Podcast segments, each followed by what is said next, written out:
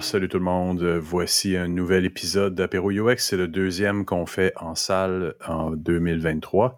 Cette édition, ça portait sur optimiser l'expérience employée à l'ère du numérique. On avait des invités super intéressants. Christelle Black, directrice principale de l'expérience numérique. Lynn Grou, partenaire euh, stratégique d'acquisition de talent chez Crésus. Marise Morin, euh, leader des ressources humaines chez OnePoint Canada.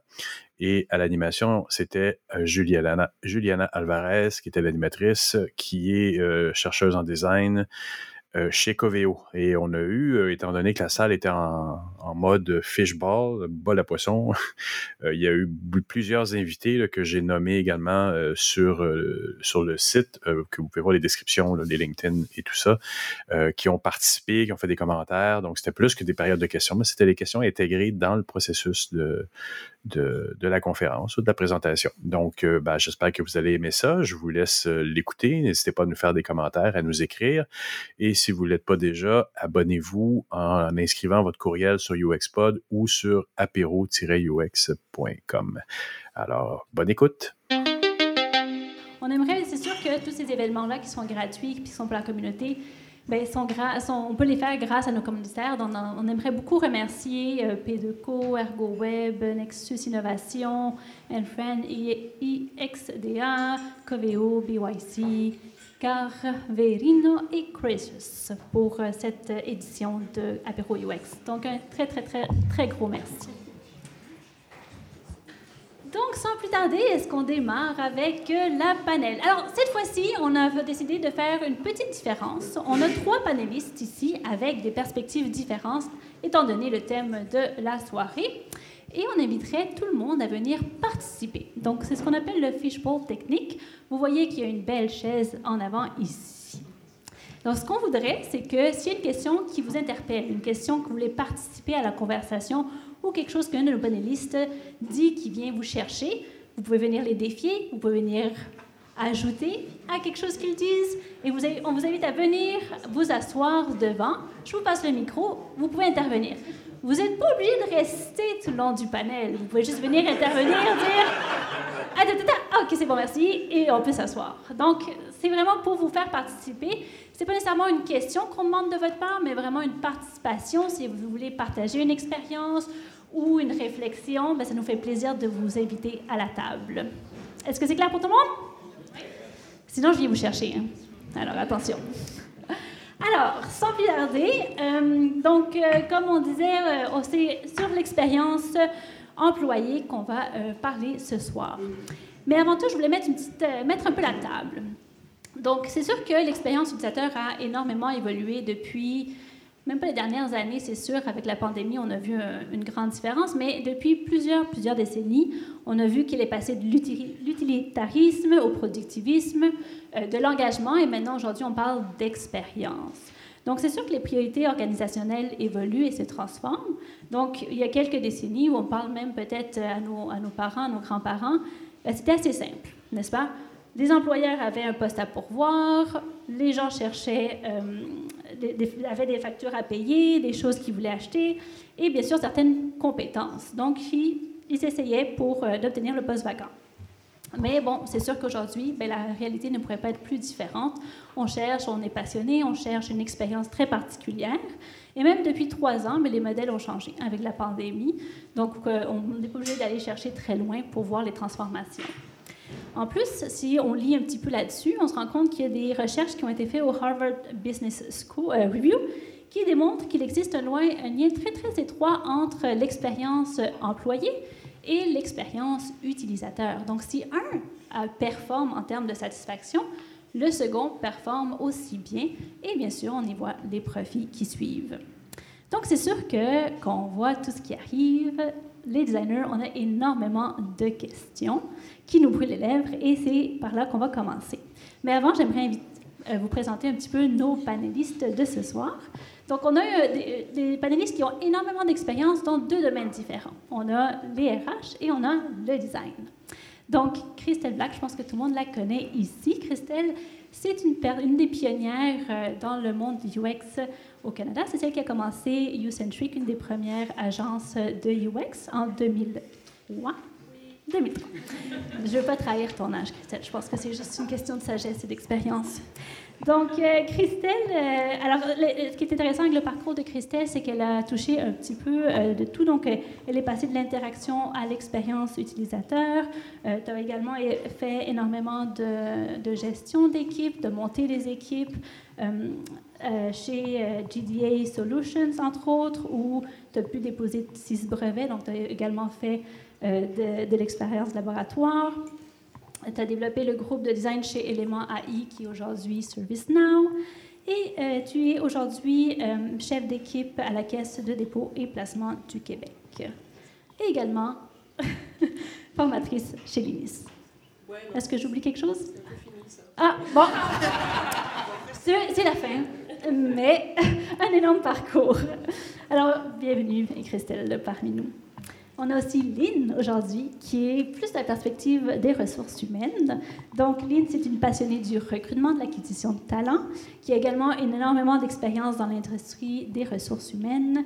Euh, tu as touché un peu de tout, du branding à la création des nouvelles offres, des partenaires et des technologies, de la consultation, du coaching. Euh, tu es également passé par plusieurs industries, donc, il y a Adman Co, Groupe Sélection, La Cage, qui est la cage au sport, j'imagine, oui. Et aujourd'hui, Croesus. Donc, bienvenue parmi nous. Et finalement, on a Marise Morin, qui est également dans la côté du perspective de ressources humaines. Donc, euh, Marise, tu œuvres dans les technologies depuis 1993. Est-ce que je devrais... 1993! 30 ans, donc un énorme parcours également. Euh, tu as occupé des postes de direction en RH, de direction service conseil au sein d'entreprises montréalaises, euh, beaucoup dans le développement de solutions sur mesure. Et euh, tu as donc travaillé chez Allogian, groupe conseil, et actuellement chez OnePoint. C'est bon? Bienvenue, Marise, parmi nous. Donc, sans plus tarder, moi j'ai une question qui me brûle les lèvres, et ma première, bien sûr, c'est l'expérience employée. L'expérience employée, souvent lié au département des ressources humaines. Alors, étant donné cela, quel est le rôle aujourd'hui du designer ou du design en général? Dans, l'expérience Je vais vous demander de prendre vos micros. Parler dans l'esquimau. Donc, euh, ben, vu que c'est un fishball, est-ce que les gens m'entendent bien? Oui. Moi aussi, je peux utiliser mon joker et inviter quelqu'un ici à venir nous, nous dire quelle est sa définition de l'expérience employée. En tant que designer, est-ce que vous avez une, une euh, définition à partager de ce que c'est que l'expérience employée aujourd'hui? Il n'y a personne qui est assez brave hein, pour se lever. Est-ce que tu veux que j'aille piger? ben, en fait, euh, ah, ah, ah, on a une brave! Yeah! Allô, allô. Bonjour. Ton nom? Carmen. Carmen, es-tu designer? Oui. Parfait. C'est bon. Alors, euh, ben, en fait, je suis designer et j'ai travaillé pendant euh, plusieurs années comme designer d'expérience employée. Je travaille encore là-dedans, en fait, maintenant. Euh, fait que pour moi, l'expérience employée, c'est juste comme l'expérience utilisateur. C'est au cœur, c'est les gens. C'est comprendre c'est qui. J'ai le cœur qui bat. Euh, c'est dans le fond comprendre les comportements humains pour pouvoir adapter les, environnements, que ce soit digital ou physique, ou les safe spaces qu'on crée aussi euh, à, ces besoins-là. dans le fond, l'expérience employée, c'est autant les one-on-one que je vais avoir avec mon gestionnaire. C'est quelque chose qui doit être intentionnel, qui doit être donc conçu. Tout ce qu'on crée, c'est quelque chose qui peut être designé. Donc, euh, je pas sûr que je fais beaucoup de temps, mais euh, c'est l'expérience employée, c'est de l'expérience humaine.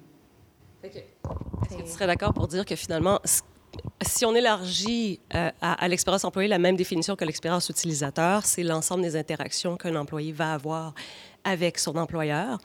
Et ça passe pas seulement que par la négociation de contrat, la signature du contrat, la rémunération euh, et la lecture des politiques et procédures, euh, la résolution de conflits, etc. ça va bien au-delà de ça.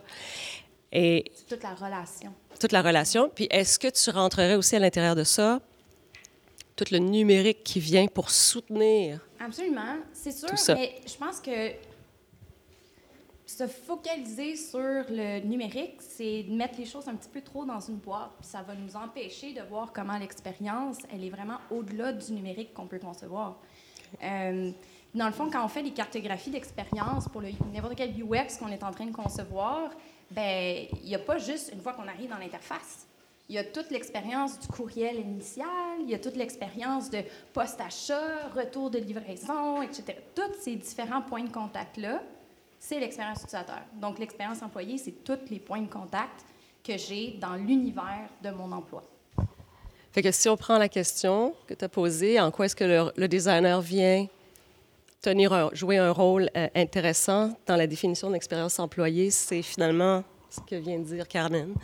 C'est qu'il faut voir l'expérience employée d'une façon parcours, d'une façon euh, euh, épisode de vie, ou je ne sais pas comment on peut l'appeler autrement, ou histoire.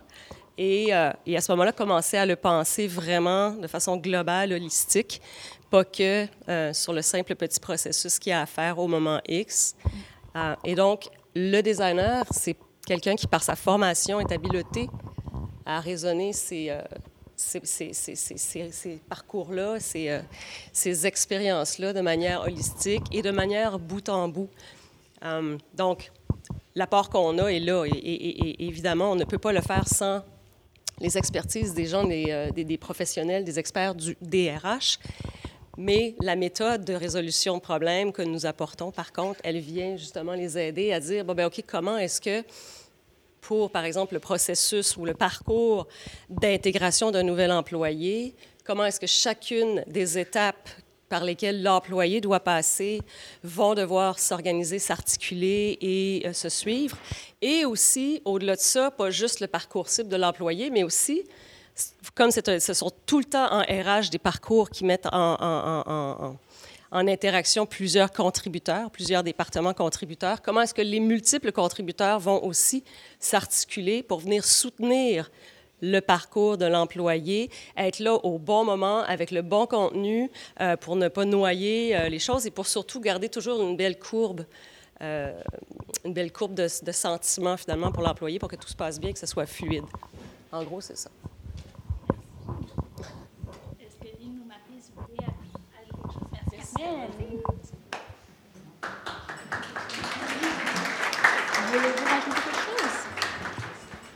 J'ai beaucoup aimé quand euh, tu as parlé de euh, si l'expérience est intéressante euh, au niveau des employés, ça va créer de la valeur pour l'entreprise. nous, chez Crésus, ça fait 35 ans que l'entreprise existe. Puis, le fondateur a toujours parti de là. C'est une entreprise qui est bienveillante, qui prend les employés sont au cœur de la business. Il n'est pas parti de on veut faire des revenus, donc quel genre de personnes ça nous prend, euh, comment on va le faire? Il est parti à l'inverse. Donc, il a choisi des personnes qui avaient les mêmes valeurs, qui avaient, euh, c'est sûr, un savoir-faire. Puis il a dit, si les employés sont heureux, si on crée un environnement propice, ils vont faire du bon travail, on va bien servir nos clients, on va faire de l'argent. Donc, c'est venu, euh, ça fait que j'aime beaucoup le, lien, puis c'est un parcours. C'est vraiment ça. Pour nous, l'expérience utilisateur, client, euh, toutes les, mesures, hein, toutes les KPI maintenant, euh, oui, il faut faire de l'argent, il faut, être rentable et tout, mais toutes les notions de NPS, c'est hyper important. Je pense qu'au niveau de l'expérience employée, on peut maintenant plus le crédibiliser, le rendre dans euh, c'est le volet financier qui, mène souvent le, volet d'entreprise parce que c'est ce qui parle davantage. Mais là, maintenant, avec ces outils-là, avec ces mesures-là, euh, on peut crédibiliser. Je pense que euh, les RH, on s'est démarqué beaucoup, justement, pendant la pandémie, pendant, parce que de créer une interaction sur un écran de one-on-one, contrairement à ce soir, de, pouvoir parler à plein de monde en même temps, euh, il a fallu qu'il y ait des outils intéressants, qu'on soit organisé, qu'on ait un parcours, qu'on sache le début, la fin, comment on veut gérer ça, à quoi on s'attend, c'est quoi l'objectif. Donc, euh, tout ça, euh, oui, c'est de l'expérience qui est hyper importante à faire vivre. Puis ceux qui ne le font pas aujourd'hui passent à côté de quelque chose, ne réussissent pas à, se démarquer. Puis moi, ce que je pourrais peut-être ajouter de mon expérience à moi, euh, chez OnePoint, euh, l'expérience employée, elle est vraiment, vraiment au cœur de l'entreprise, au point que ça a démarré chez nous il y a plusieurs années avant la pandémie par un redesign complet de la structure d'entreprise à la base. On a complètement reparti de zéro pour remonter une structure d'entreprise très peu hiérarchique, avec seulement trois niveaux de hiérarchie, bâtie dans un concept de communauté communauté d'expertise, communauté de services, communauté de région, euh, des communautés ouvertes pour favoriser les échanges. Euh, on a créé aussi des lieux, on a mis beaucoup d'emphase sur les lieux chez nous qui sont un lieu de, de vie, de travail, pour favoriser les échanges, la collaboration, le bien-être des employés. cet exercice-là qui a été fait il y a quelques années, il avait vraiment, vraiment pour but de maximiser, d'améliorer l'expérience employée. Puis ça a vraiment commencé par cet exercice-là chez nous. Puis je dirais que ça s'est traduit vraiment de façon très fluide après par euh, une belle, euh, une belle euh, reconnaissance de ça par nos employés. En fait, chez nous, c'est notre, expérience chez OnePoint. C'est quoi votre J'aurais une petite question, parce que vous avez l'air vraiment très proche justement de l'expérience employée, ça vous tient à cœur? Travaillez-vous avec des designers dans, les, dans le département de ressources humaines? Bien, chez OnePoint, on a une grande communauté de designers. Euh, c'est une, de nos fortes expertises euh, qu'on offre en clientèle. Donc, par défaut, euh, pour ne pas être cordonnier mal chaussé, en fait, ça fait des années qu'on travaille de concert avec nos équipes de, design. Puis oui, ils nous aident beaucoup. Christelle parlait tout à l'heure du, du parcours d'onboarding, entre autres.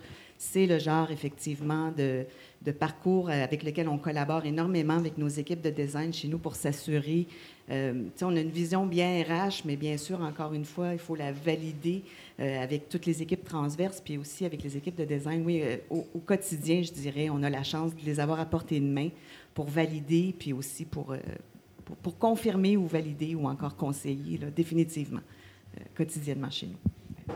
Donc, j'imagine que la collaboration se fait bien? Vous avez un sourire. Éline? oui, bien, on de 200. On a une entreprise de 200 employés, donc 80% euh, de nos gens sont en technologie. Euh, notre équipe UX est plus petite. Euh, je pense que l'équipe RH, qui s'appelle d'ailleurs Expérience employée, depuis cinq ans, ça faisait partie de notre ADN. on a appris à, collaborer ensemble avec l'équipe UX. Je dirais que ce n'était pas leur réflexe naturel de penser au RH. On s'est comme rejoint euh, à travers l'expérience, euh, mais ça ne venait pas euh, de leur côté. C'est on, s'est comme rejoint sur des projets parce qu'on est très collaboratif. puis là, on voit la grande valeur ajoutée, justement, autant de nous sur leurs projets que vice-versa. Mais c'est ça qui est intéressant, travailler en mode agile, d'apprendre des autres, de, collaborer. puis clairement, il y a des bases théoriques qui, qui sont essentielles dans la démarche. Ouais. Est-ce que c'est difficile d'apprendre le jargon, la réflexion, le processus?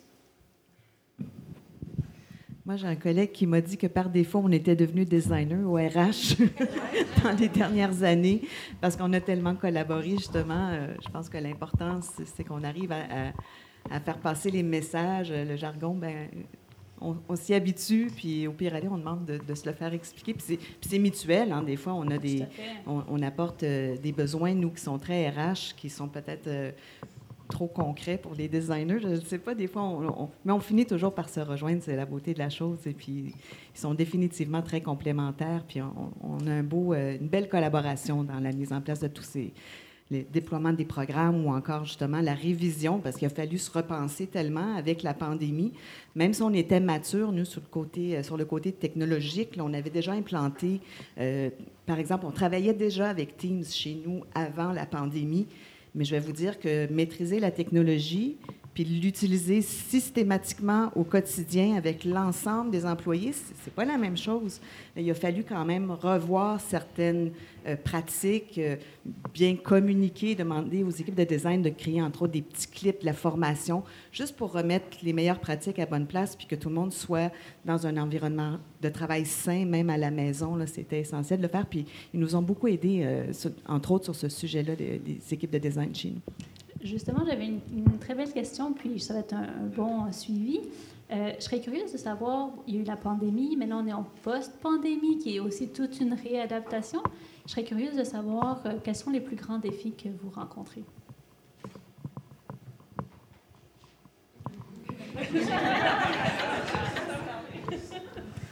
Peut-être quelqu'un dans la salle qui veut démarrer? Le retour au bureau? C'est le sujet de l'heure, hein, oui. le retour au bureau. Surtout au euh, centre-ville, je dirais. Oui. Euh, je vous dirais que, bon, chez nous, à Montréal, parce que bon, je travaille pour un groupe international dont le siège social est en France. Euh, par contre, on est très autonome. Puis chez nous, à Montréal, moi, je sonde constamment le groupe d'employés pour savoir quel est leur, leur besoin, leur envie de ce côté-là. On, on les écoute beaucoup. Il faut être très créatif. Euh, par exemple, le mercredi, on a un traiteur qui vient au bureau pour euh, offrir le lunch aux employés. Étrangement, le mercredi, il y a bien du monde au bureau. Euh, cet été, on a pris l'initiative de payer, de rembourser la passe Bixi pour les encourager à venir au bureau à vélo. On essaie d'avoir des initiatives comme ça. Il faut être vraiment, vraiment créatif pour créer les occasions. Il faut créer des occasions. Il faut qu'il y ait une raison. Puis quand il y en a une, ils reviennent. Ça, je vous, le confirme. Et ils sont heureux d'être au bureau. Puis encore, comme je vous disais tantôt, nous, on a la chance d'avoir des bureaux euh, très wow. C'est très agréable dans nos bureaux. Ça aide aussi. Euh, mais c'est pas c'est pas facile. Il y a encore de la résistance, puis il y en a encore qui ne veulent pas revenir travailler au bureau. Mais euh, on garde le lien, on continue à à, créer des moments, encore une fois, euh, du sport, qu'importe. Mais il faut qu'il y ait une raison, souvent maintenant, pour les amener à se déplacer au bureau. Mais la valeur est là. Euh, ça, ça se confirme. Je suis certaine que tout le monde vit la même expérience. Quand on se retrouve au bureau entre collègues, c'est positif. Ça amène de la valeur définitivement. Euh, pour faire du pouce, donc c'est vrai que nous, on vient de sortir d'une période où on a fait des études, on a demandé aux gens, et on a parlé aussi avec des partenaires stratégiques par rapport à, euh, pourquoi finalement les gens ne veulent pas revenir au bureau, mais en même temps, euh, ben, c'est sûr que le, le, fait de travailler de la maison, les gens sentent une productivité accrue. Donc ça, c'est indéniable, il y a un ressenti de productivité. Donc quand tu as l'impression d'avoir vraiment accompli quelque chose de concret dans ta journée, tu fais comme ben pourquoi je retournerais dans un endroit où je ne me sens pas nécessairement aussi euh, productif? Donc, il faut que le, bureau ne soit plus vu comme un lieu de productivité, mais plus comme un lieu d'échange, comme un lieu de, de, collaboration, comme un lieu euh, de, de, networking, de connaissances, d'échange de connaissances, tout ça. Euh, donc, il faut que la mission même du lieu de travail ou du lieu, ben pas de travail maintenant, ce serait plus un lieu de travail, le lieu de vie, c'est parfait, ça c'est une bonne expression, bon, soit déclarée comme autre que celle de faire du productif. Euh, puis, nous ce, nous, ce qui nous touche beaucoup plus, c'est euh, une espèce de démobilisation des gens. Euh, et surtout pour les cohortes qui ont été intégrées après le 12 mars 2020.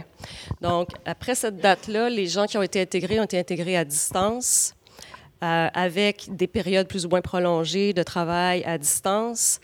Et quand on leur demande quelle est leur euh, relation par rapport à l'entreprise, par rapport à l'organisation, évidemment, le niveau d'engagement puis le niveau de mobilisation qu'on a est beaucoup plus bas que celui des gens qui étaient là avant. Et euh, donc là, vraiment, les questions qu'on se pose, c'est que faut-il faire pour faire remonter ce niveau de mobilisation? Parce que euh, on ne peut pas se passer de la mobilisation des jeunes parce que c'est surtout du. On a juniorisé. La Caisse de dépôt et placement s'est juniorisée énormément dans les 3, 4, 5 dernières années. On ne peut pas se passer de la mobilisation des jeunes. On en a besoin. Donc, qu'est-ce qu'il faut qu'on fasse? Donc, ça, c'est vraiment la question qu'on se pose en ce moment. Et si jamais vous avez des idées, partagez-les.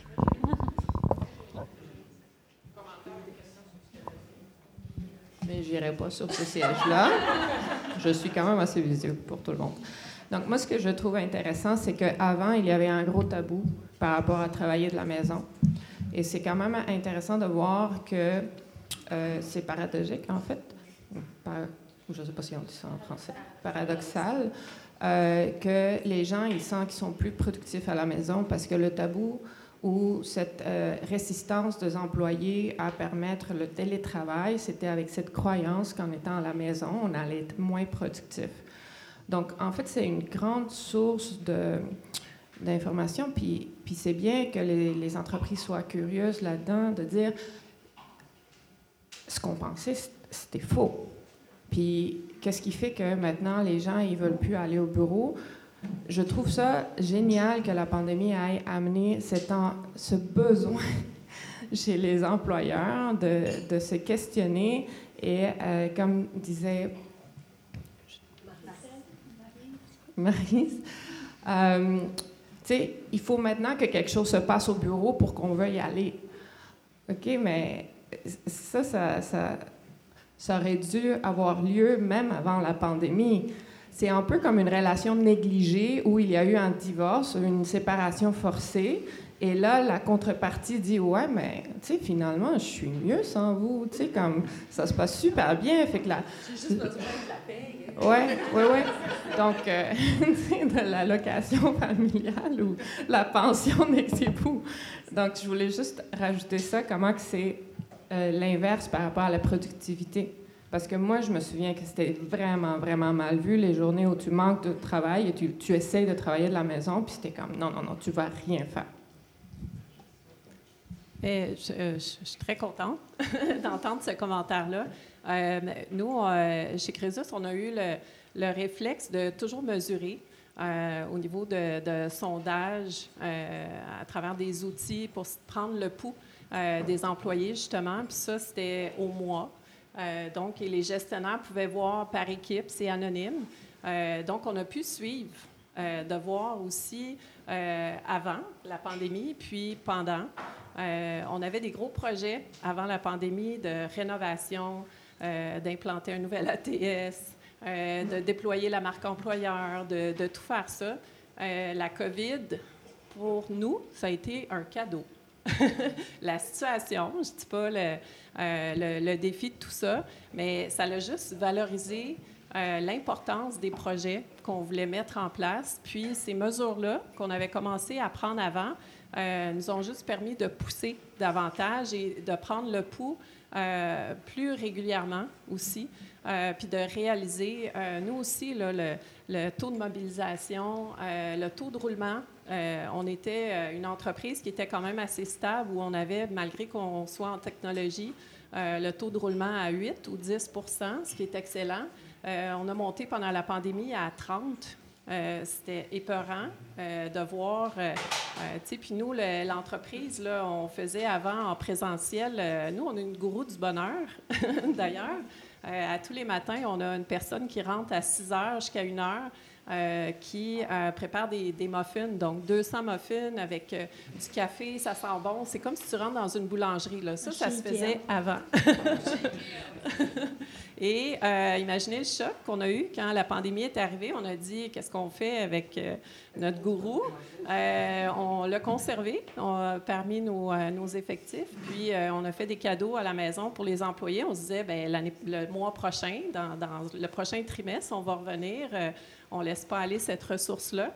Puis, euh, arrimé avec toutes les autres euh, démarches qui étaient en cours, on, s'est ajusté au fur et à mesure. Puis, en travaillant sur la marque employeur, en se challengeant davantage sur euh, notre mission, nos visions, nos valeurs, euh, tout ça, d'arrimer ça, puis de, de, le confronter avec ce que les gens vivaient sur le terrain, les employés, l'expérience employée. ça a été tellement une belle expérience, ça a été un gros défi. Mais vraiment, on a pu accoucher de quelque chose parce que ça a été près d'un an euh, de travail, d'études, d'analyse. Puis, euh, on est content aujourd'hui de, constater nos chiffres que le retour au travail, les gens reviennent parce que ça leur plaît.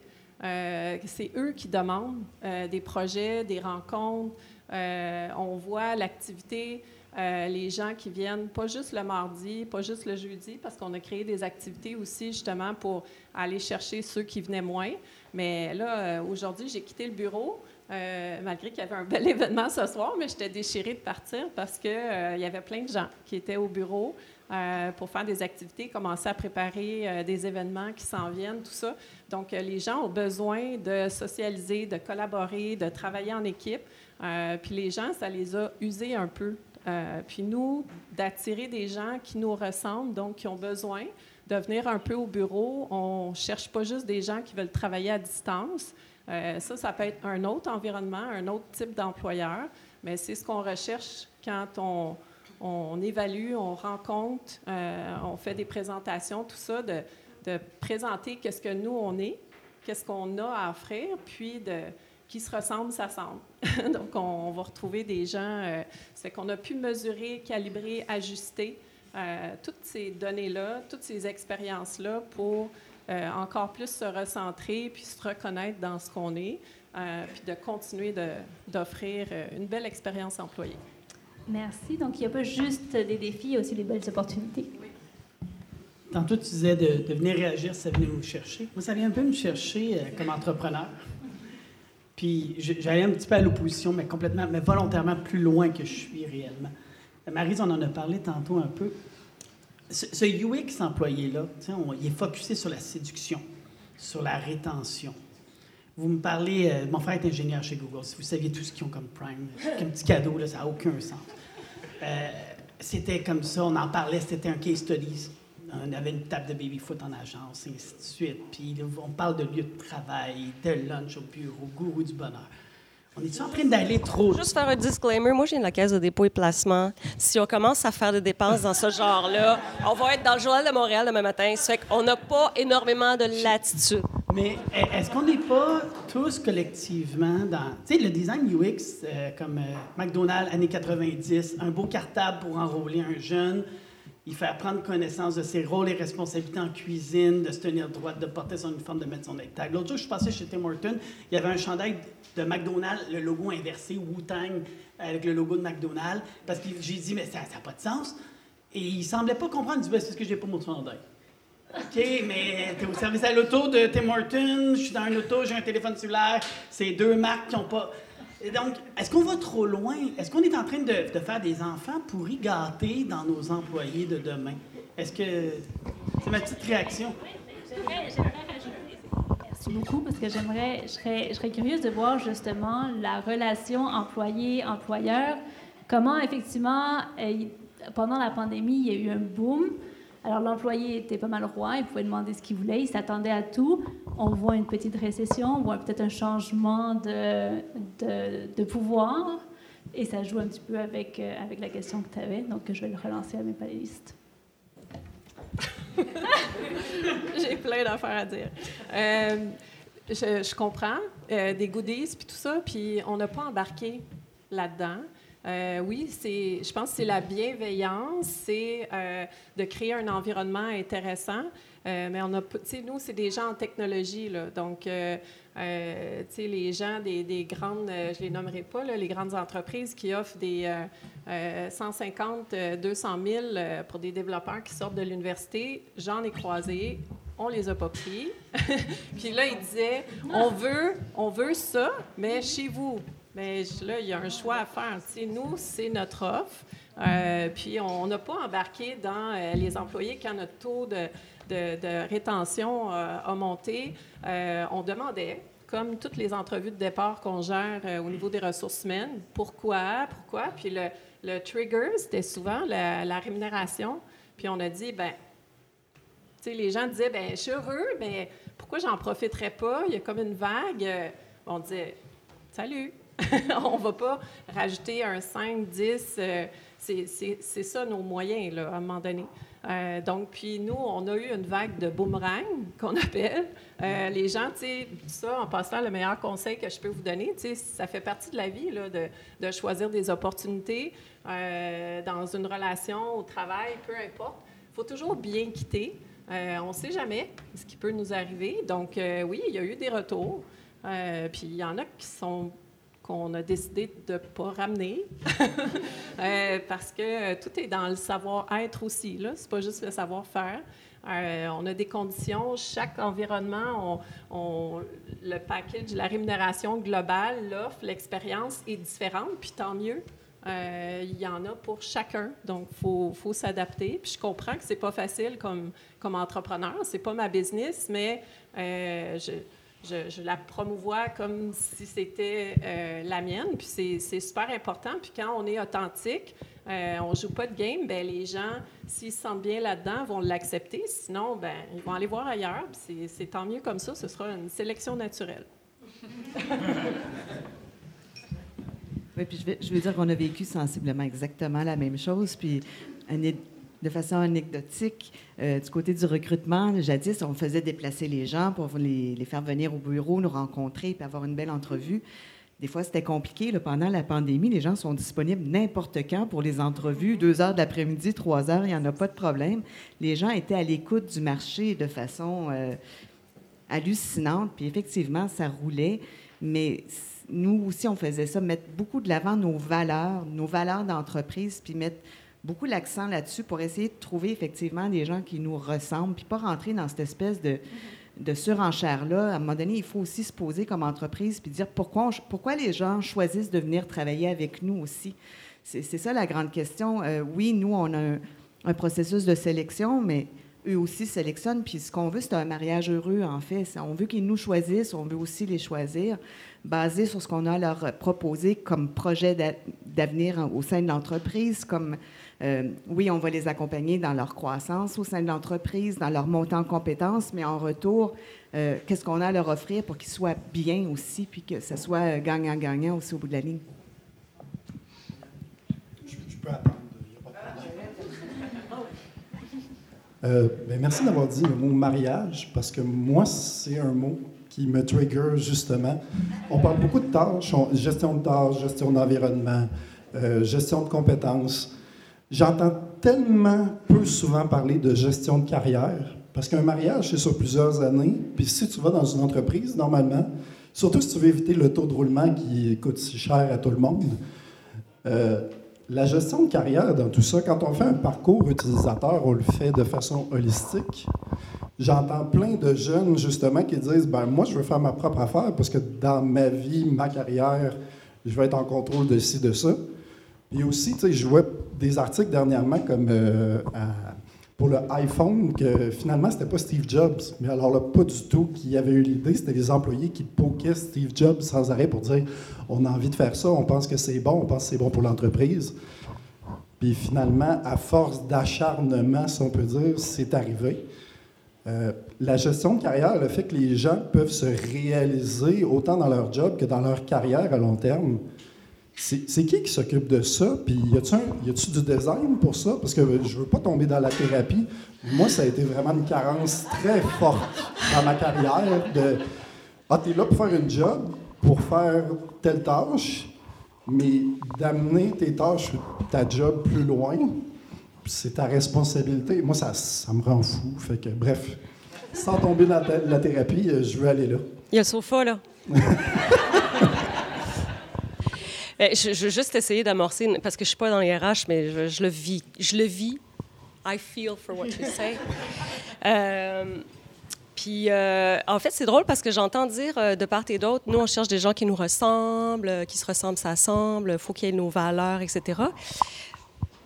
À la caisse, on commence, on commence à avoir un discours autre qui est autour de la diversité, parce qu'on a des impératifs de diversité, évidemment, mais là, on parle de diversité à l'intérieur des corps de métier, de dire, par exemple, on a une, offre dans un corps de métier, tiens donc, pourquoi est-ce qu'on n'irait pas regarder d'abord à l'interne, voir s'il n'y a pas quelqu'un à l'interne qui voudrait faire une progression de carrière, mais dans un autre domaine, et qui amènerait par sa diversité, finalement, parce qu'il n'y a pas le même background que tout le monde dans l'équipe qui l'irait rejoindre, qui amènerait une richesse, un, thinking différent, un mindset différent, qui viendrait finalement faire un peu percuter les façons de penser.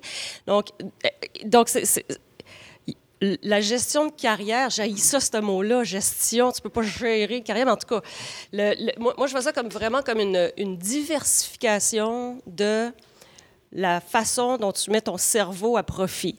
Fait à la caisse, on est en train de réfléchir à comment justement on va ouvrir ces, portes-là pour que les gens ne, stagnent pas dans un poste et ou dans une équipe s'ils ne veulent pas. S'il y en a qui veulent, mais s'ils ne veulent pas, bien, qu'il y ait cette porte-là qui s'ouvre et qu'ils puissent la prendre. Et avec, évidemment, tout le soutien, le support, la formation que ça nécessite. Parce que si moi, demain matin, je dis Hey, je veux aller faire de l'investissement durable, bon, ben il va falloir qu'il m'amène jusque-là. C'est un petit peu ça qui est. Euh, parce que le truc, c'est tu connais déjà l'entreprise, tu connais déjà le contexte, la mission, tu connais déjà un paquet de choses, tu sais opérer, mais tu as juste le petit bout de, de, de, de métier qu'il faut que chercher. C'est un peu ça. C'est une façon de voir. Mais, mais je pense qu'il y a des choses qui appartiennent à la personne aussi.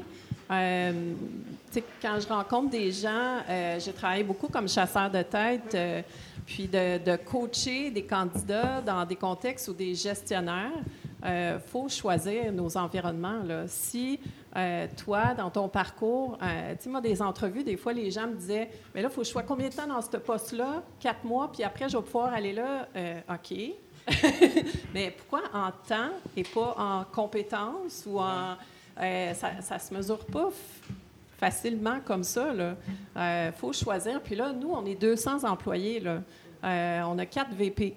Si toi, tu sors de l'université et tu vas être VP l'année prochaine, ça ne se passera pas chez nous. C'est comme. Si on fait des roadmaps pour à peu près n'importe quoi, pourquoi on ne le fait pas pour une carrière? Bien, on le fait. Nous, on fait ça. Euh, on a une personne qui est dédiée à, la formation, euh, qui va accompagner les gens. Il y a des gens qui sont bien, qui sont confortables. C'est rassurant pour un, entrepreneur d'avoir des gens qui, ça fait cinq ans, qui sont dans ce poste-là, parce qu'eux, ils ont un historique extraordinaire. Puis euh, de faire ça le mardi matin, ils sont super bons, puis c'est sûr que ça va rentrer à 10 heures. puis il y en a d'autres qui sont toujours euh, donc là, il faut habiliter les gestionnaires pour encadrer ces gens-là. C'est un, un, travail d'équipe. Chaque entreprise, chaque groupe, chaque département, il euh, ne faut pas généraliser et dire euh, telle grande entreprise sont comme ça. Il faut, faut, les choisir, nos gestionnaires. Quand on va en entrevue, les gens posent tellement pas assez de questions pour savoir c'est qui mon, prochain gestionnaire, combien de fois je vais interagir, est-ce qu'il va me faire une évaluation annuelle ou si je vais le rencontrer à la fin de chaque sprint. Vos sprints sont-ils de six mois ou de trois semaines? Euh, c'est toutes des questions pertinentes à demander. Puis indirectement, ça va répondre à notre question euh, si nous, on a besoin davantage ou pas. Ça fait que, les gens sont habilités, le chat euh, GPT compagnie, là, ça, ça livre plein d'affaires.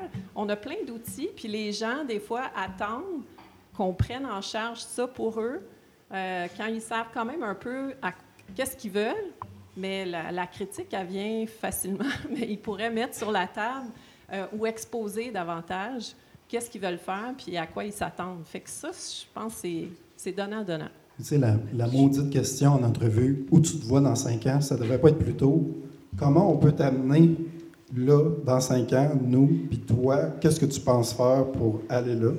Puis que là, on starte un dialogue plutôt que juste poser cette question-là que tout le monde répond à peu près la même affaire. Juste demander, là, qu'est-ce qui permet d'être épanoui au quotidien? Qu'est-ce que tu as besoin comme reconnaissance? Puis, à travers ça, on, va comprendre qu'est-ce que la personne a besoin comme accompagnement. Puis là, on pourra bâtir un parcours, ou peu importe comment on l'appelle. Euh, il y en a qui vont, avoir, besoin, comme un marathon, là, je veux dire, il y en a qui vont partir à courir, puis qui vont le faire, puis qui n'auront pas eu d'entraînement, puis d'autres, ça va leur prendre cinq ans avec des étapes vraiment précises. Ça fait que chaque parcours, chaque personne, c'est différent. je, voulais juste te donner l'exemple un petit peu de notre environnement chez nous. Tu vois, quand on a fait notre grande transformation, le fait qu'on se soit structuré en communauté, c'était un petit peu pour faciliter ces élans de carrière-là chez les gens, pour leur donner l'occasion de ne pas travailler dans une boîte. En fait, toi, tu es développeur, tu vas faire du développement. Mais si la cybersécurité t'intéresse, si le cloud t'intéresse, notre structure, elle permettait, ben, elle permet encore à tous nos employés, en fait, de, d'élargir leur, leur connaissance de façon très, très, très... Euh, euh, en fait, ils choisissent les communautés auxquelles ils veulent se joindre. Ça leur permet vraiment d'avoir l'occasion de toucher à d'autres expertises. Puis après ça, de, justement, de s'aider. Et après ça, nous, on les accompagne là-dedans à pouvoir avoir une un avancement dans leur cheminement, qu'il soit technique euh, ou du côté de la gestion, qu'importe. Euh, mais ça, ça nous a beaucoup aidé chez nous, personnellement, à permettre à nos employés de se développer, puis de, trouver leur, leur, X ou d'apprendre des nouvelles choses, de, de, pouvoir vraiment, vraiment collaborer à des projets pour lesquels ils n'ont pas nécessairement été justement embauchés à la base quand ils ont signé le contrat avec nous. Ça va, ça va. Merci. On commence à toucher un peu ce que je voulais amener, mais je ne pouvais pas savoir d'avance qu'on allait aller là. Euh, Christelle, euh, quand tu dis que tu n'aimes pas l'expression gestion de carrière, je, je, suis complètement dans ton équipe là-dessus. J'aimerais beaucoup vous entendre parler sur le design de carrière.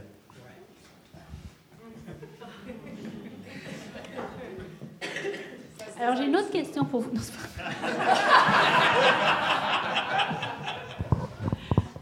Ça se désigne-tu une carrière? Je veux dire, c'est, une excellente question. Là. Puis moi, pour mon expérience personnelle, je ne l'ai jamais designé. Ça a été juste une suite d'opportunités que j'ai saisies.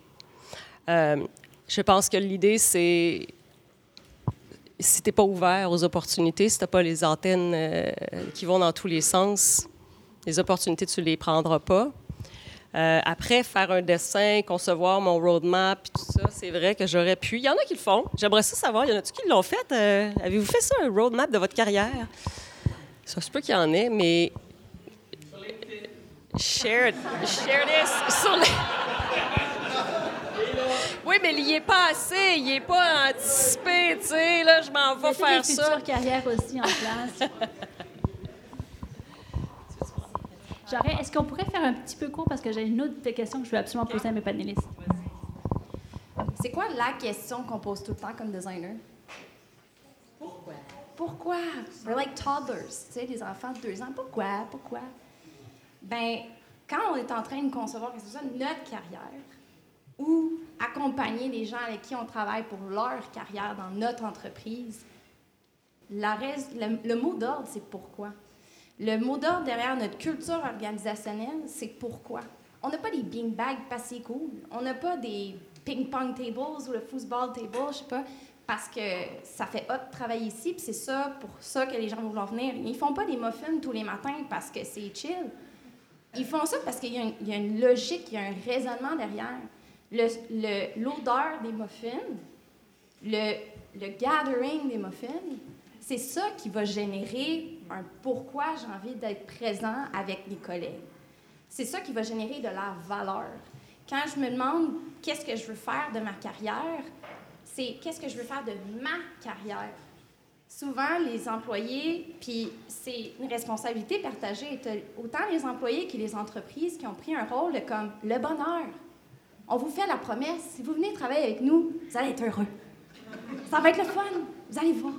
Mais euh, bullshit, là. C'est pas parce que tu dis que ça va être le fun que ça va l'être.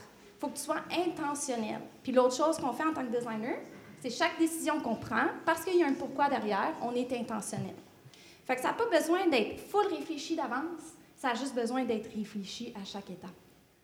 Fait puis ça, c'est une responsabilité partagée, autant moi comme employé, dans mon parcours dans mon organisation, puis ma contribution dans l'organisation, que comme employeur, gestionnaire, peu importe, euh, c'est quoi que je vais faire comme intentionnellement pour que cette personne-là puisse s'épanouir. C'est une transaction travailler. C'est pas une relation. Les valeurs famille, là, ça veut, tu sais, ma famille, ta famille, sa famille, ça veut tout dire des choses différentes. La relation, parce que c'est ça que c'est, c'est quelque chose qui est transactionnel. J'achète un service que tu m'offres. Je le fais dans un contexte où je t'offre un contexte d'épanouissement parce que c'est ça qui va faire en sorte que ça va être plus intéressant pour toi de travailler avec moi versus un autre. Mais à the end of the day, on travaille tous parce qu'on a un chèque de paye. On a une passion, on aime ce qu'on fait, on aime les gens avec qui on le fait, mais on ne le ferait pas tout le temps euh, for free. Right? Fait comme on peut pas s'attendre à ce que tout ce qu'on offre à nos employés, ça soit juste du, du, flafla, du bonheur, puis des at large. Puis quand on parle d'une des raisons pour laquelle les gens quittent le plus, c'est la rémunération, je pense que c'est pas juste le chiffre. Le chiffre, là, il y a un impact. Quand on a une promotion, le chiffre a un impact comme instantané. Ou on focus sur le chiffre parce qu'on veut une certaine promotion, on veut atteindre un certain chose, une certaine affaire, parce que c'est rattaché à notre perception de valeur. Je pense que toi, comme employé, employeur, tu me perçois comme étant plus valorisant si tu me payes plus. Mais le vrai pourquoi derrière la rémunération, c'est comment est-ce que je... C'est quoi mon rôle pour contribuer à la mission organisationnelle? Mission, vision, valeur, c'est trois choses tellement clés dans une organisation qui sont souvent overlooked parce que ça peut être flou, c'est ambigu, en mouvement. Mais si je comprends, moi, Carmen, dans l'organisation dans laquelle je travaille, c'est quoi mon rôle pour la contribution de l'atteinte de cet objectif-là, puis c'est quoi les valeurs qui font en sorte que je sais comment agir, puis, puis incorporer finalement euh, l'organisation pour que je sois alignée quand on dit on, on se. On, c'est quoi les mots que tu as dit tantôt pour. Euh, on, parlait après de diversité, là, mais c'est on, les, ce qui se ressemble, ça semble, des choses comme ça. Là. Bien, je pense que c'est, c'est pas tant. C'est, dans, c'est, slippery slope, là, mais je pense que c'est plus de se dire on adhère-tu aux mêmes valeurs, mais après, le comment qu'on, qu'on les met en action, les comportements qui s'ensuivent de ces valeurs-là peuvent être, peuvent être justement divers. Euh, je vois gigoter, ouais, OK. Oui. Parce qu'on a un peu divergé aussi. oui, c'est vrai. Mais c'est ça. Le pourquoi puis l'intention, c'est ça que le design peut venir apporter à la culture Mais c'est juste pour euh, faire un peu de pouce là-dessus. Euh, on vient de finir donc, un exercice de définition de, de notre stratégie pour l'expérience employée, mais numérique, là, juste pour le numérique. Et puis, euh, on veut se doter d'une solution qui, justement, permette aux employés de vraiment avoir une visibilité complète sur les objectifs corporatifs, que les objectifs corporatifs descendent jusqu'aux objectifs de, notre, de leur département, de leur équipe et d'eux-mêmes en tant qu'individus, et que tout soit relié et qu'ils puissent avoir une vraie vue sur en quoi leur leur implication, leur apport contribue exactement à l'atteinte des objectifs et de la mission de l'entreprise parce que jusqu'à ce, ce jour, c'est totalement opaque. Alors, les gens ne savent pas pourquoi ils, travaillent. Donc, on est en train de travailler là-dessus parce que c'est jugé comme clé et super important. Mais on n'a pas répondu à la question d'Éric, mais c'est pas grave. Alors, ça a été tout un ricochet de discussion. Mais en fait, Christelle, tu as abordé justement ma dernière question. J'étais vraiment très curieuse de savoir comment les nouvelles technologies euh, prennent un rôle ou comment on, les utilise pour justement ces, nouveaux modèles de travail euh, qu'on voit apparaître. Comment les technologies euh, viennent, viennent jouer un rôle? Oui. Ben, ben c'est-à-dire que, mettons, mettons là que Mettons que tu serais comme moi, là, puis tu as commencé à travailler en 93, OK? L'année de l'Internet. De la boîte noire. exact. Donc, euh, pré-Internet, euh, tout se faisait manuellement. Hein? La technologie était à toute fin pratique inexistante. On avait le fax puis le téléphone. Bon, là, arrive Internet, on tabarnouche. Démocratisation d'une certaine forme d'informatisation. Euh, avant ça, moi, mon père avait des, des ordinateurs dans son bureau. C'était des machines à cartes perforées, là, fait que vous voyez à peu près. Donc, euh, donc là, là, là, à partir de ce jour-là, et tu sais, on parle de ChatGPT, là, il y, a juste une affaire que je, me disais, puis je pense que, je ne sais pas si je, je me trompe en disant ça, mais il y a eu trois disruptions, moi, dans ma carrière. La première, c'est Internet. La deuxième, c'est le iPhone. Puis la troisième, c'est ChatGPT. c'est vraiment mes trois, euh, les trois gros euh, blocs dans ma carrière qui vont euh, complètement changer mon cheminement. Mais c'est ça. finalement, tout ça pour dire que la technologie n'a cessé d'augmenter et de manière complètement exponentielle à partir de 2007 dans le domaine de l'expérience employée, mais dans le fond, dans le, domaine du travail, point, point final, tu sais. puis Maintenant, l'expérience employée, elle est quasiment 100% digitale. Euh, le, human-to-human relationship qu'on a avec l'expérience employée, avec les gens de, ces, équipes-là, ça se résume à pas grand-chose aujourd'hui. Euh, et, et c'est pas parce que c'est pas parce que parce que moi, par exemple, juste pour euh, anecdote, chez JDA, il y avait une partenaire RH pour 600 personnes. Fait que, euh, on la voyait pas beaucoup, la madame, tu sais. Donc, tout ce qui était relatif aux ressources humaines, eh bien, c'était du self-service, là. On était super outillés. Euh, à la CDPQ, c'est différent. On a beaucoup plus de services VIP. On est beaucoup plus euh, pris en, par la main, accompagné, toutes sortes de choses. Mais euh, aujourd'hui, on est en train de faire justement des exercices de simplification de nos processus RH qui vont mener nécessairement à de l'automatisation, qui vont mener nécessairement à de l'orchestration de processus. Donc, revisite vraiment de la façon dont les choses sont faites pour avoir un petit peu plus de lousse pour nos partenaires RH, pour qu'ils puissent justement intervenir plus là où ça fait la différence, là où ils apportent une valeur. Donc, mais définitivement que nous, notre rôle aujourd'hui, c'est vraiment de faire en sorte que les outils qui vont euh, être déployés pour le, soutien et le traitement des processus soit quand même super simple du point de vue de l'employé qui doit les utiliser et aussi que leur gestion par en dessous, par nos partenaires RH, soit aussi super simple pour qu'eux ne sentent pas qu'on vient leur mettre encore plus de bâtons dans les roues. C'est un peu ça. Oui, ben, je, peux, y aller avec ma question. Euh, je regarde le temps qui passe. J'aurais une. C'est une question qui diverge. Peut-être que Lynn voulait juste Ça va peut-être un peu diverger. Ben, je voulais juste dire, euh, oui, c'est vrai, les outils. Là, euh, moi qui étais chasseur de tête, on avait des grosses filières avec des, des, CV pliés en trois, avec des codes couleurs pour dire fiscalité, ingénieur, comptable. C'est triste un peu de penser ça. Mais aujourd'hui, on a tellement d'outils. Là, je pense que c'est la conciliation de tout ça. Parce que de rentrer euh, nom, prénom dans le système de paye, dans le système de, euh, de, gestion de la performance, puis de, tout ça, euh, c'est beaucoup d'outils. Donc, c'est des outils pour nous aider, mais est-ce qu'on travaille moins? Pas tant. donc, il faut, réfléchir à tout ça, puis prioriser qu'est-ce qui est important. Puis jamais oublier, c'est ça, l'expérience employée.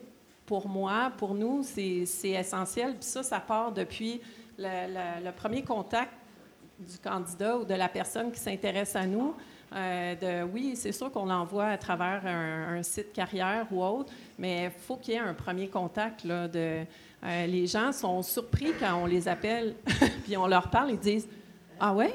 Ah, euh, ben oui, je vais vous parler. vous m'avez pas envoyé le test, vous n'avez pas. ben, c'est tout écrit dans le CV. Là. Je, je suis capable de lire qu'est-ce que. Ah, ouais? Euh, OK.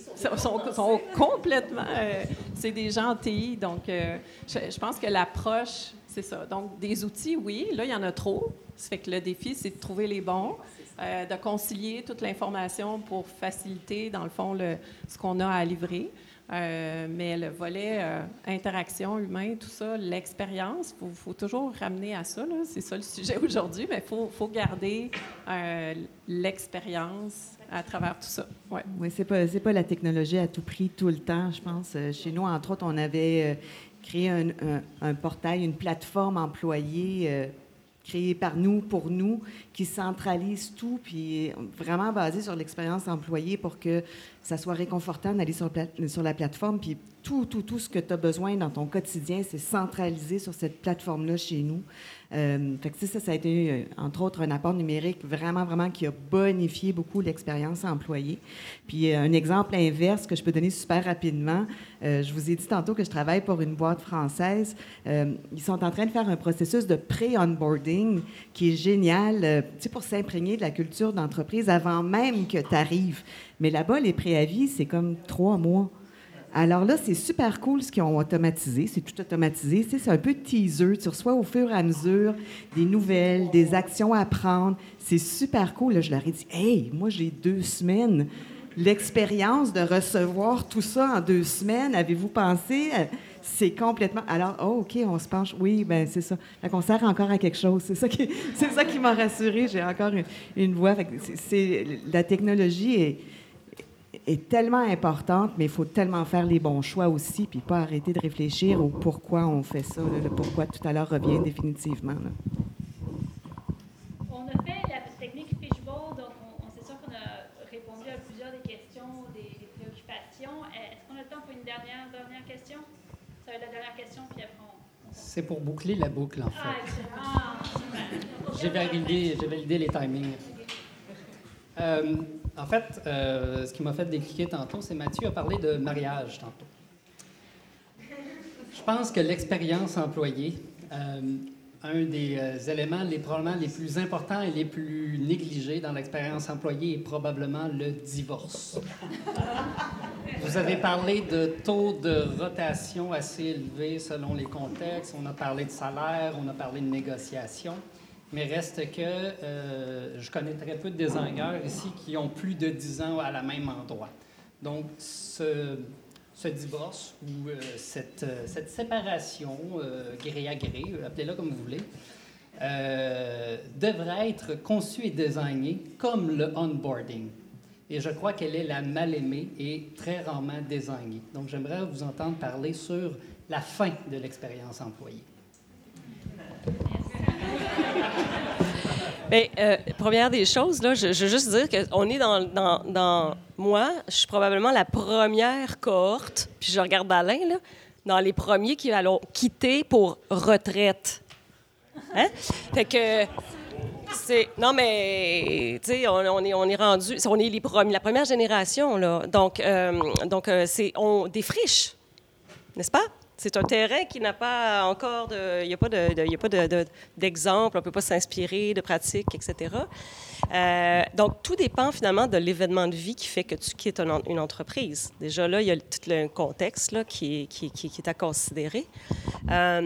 Mais je me souviens, moi, quand mon père. Hey, ça fait drôle. Quand mon père a quitté sa job, ils ont fait une grosse fête. Ils ont fait une grosse fête et ils lui ont offert une œuvre d'art parce qu'ils savaient que mon père appréciait l'art et tout ça. Et ça a été dit dans le journal de l'entreprise. De ben, il travaillait au CHU de Sherbrooke, là, donc euh, ça a été dit dans le journal euh, de date. Ça fait que c'est quelque chose de. Ça doit être considéré quand c'est un départ volontaire. On devrait faire des, On devrait le mentionner. On devrait faire une, une fête autour de ça, tout comme on fait une fête autour de l'onboarding. Parce que dans le fond, quand quelqu'un se joint, c'est ça qu'on essaie de faire. En ce moment, on essaie d'en faire une fête et puis d'en faire un événement mémorable. Bien, je pense que de quitter l'entreprise devrait être aussi mémorable. Quelque part, c'est une boucle que tu boucles.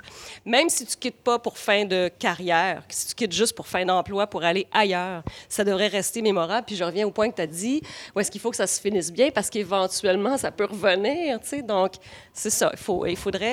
Alors, tu as raison. Il y a de quoi à faire là. Je, suis bien d'accord.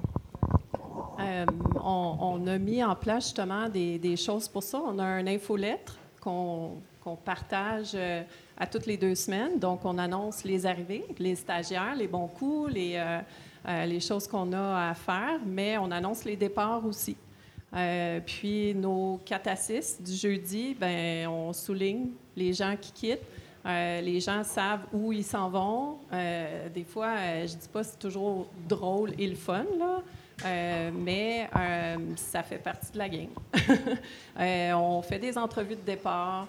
Des fois, on a réussi, puis je dis retenir les gens, c'est parce que des fois, c'est un manque de communication. des fois, des choses incomprises ou c'est arrivé à quelques reprises qu'on a dit, ben mais euh, je crois pas au contre-offre, là, en passant. Euh, si les gens quittaient, c'était pour des raisons, il y avait une insatisfaction, il y avait quoi que ce soit, ben vas-y, jouer ailleurs. C'est comme, va, regarder. Mais euh, comme je mentionnais tantôt, on a eu des boomerangs, puis on les taquine, puis on trouve ça bien drôle. On dit, ben c'est pas de ta faute. Il y en a des pas vite, des fois, dans des gangs, puis toi, ça t'a pris plus de temps pour comprendre. Donc, euh, mais c'est vrai, c'est super important. Puis nous, ça fait partie du processus, l'arrivée, le départ. Euh, puis on a des super ambassadeurs qui sont même plus chez Crésus, qui continuent de nous référer des gens parce qu'eux étaient ailleurs. Euh, puis pour revenir à, la question, euh, il y a des types de postes que, euh, des agents de changement ne peuvent pas rester 40 ans dans la même entreprise. Là ça ne marche pas. des gestionnaires de projets, des, des analystes UX, tu arrives là, pas en gestion de crise, idéalement, là, quand, si on peut arriver au début de, la, préparation et tout, mais faut, faut peut-être s'attendre à ça après deux, trois, cinq ans. Je ne sais pas. Euh, la haute direction a peut-être changé, l'environnement a changé. Donc, euh, c'est peut-être un type de métier où il faut s'attendre à bouger euh, plus souvent que la personne des finances, mettons. Il y a peut-être moins de stabilité récurrente. Effectivement. Puis ça, c'est super personnel. Je pense que c'est même pas l'entreprise, mais moi, personnellement, je me fais un devoir de dire merci à chaque personne qui nous quitte, euh, de prendre le temps vraiment d'envoyer, si j'ai pas l'occasion de la croiser, euh, un mot personnalisé du cœur, parce qu'on est quand même petit chez nous. J'ai Oh ben moi, je, moi, je le sais. C'est petit, là. Moi, j'ai, j'ai pas des milliers d'employés, là. On est 100, euh, 170 à peu près. Je connais pas mal tout le monde, puis me fais un devoir de dire merci puis de, de, garder, de mentionner que la porte est toujours ouverte, de revenir nous voir n'importe quand, etc., etc. Euh, mais bon, comme je vous dis, c'est pas l'entreprise qui me l'impose, c'est très personnel. Je pense qu'on on se doit de faire ce geste-là quand les gens euh, choisissent de nous quitter, malheureusement. Euh, et puis, chez nous, ils sont en train de faire un parcours avec justement les RH et le design à Paris, un parcours d'après-emploi pour continuer à garder les gens dans le loop de ce qui se passe chez nous, de continuer à communiquer les nouvelles dans un espoir de boomerang, effectivement. C'est vraiment en train de se, dessiner, puis ça, ça, va être déployé bientôt. J'ai hâte de voir ce que ça va donner comme initiative, si ça va effectivement nous ramener des gens. Mais en tout cas, ça va vraiment les garder dans notre univers, dans, la famille, puis ça va être euh, bien intéressant de suivre ça, de voir euh, qu'est-ce que ça va donner. Je vais mettre mon petit grain de sel. Juste pour finir la discussion également, parce que euh, chez Coveo, ils ont instauré quelque chose d'extrêmement similaire.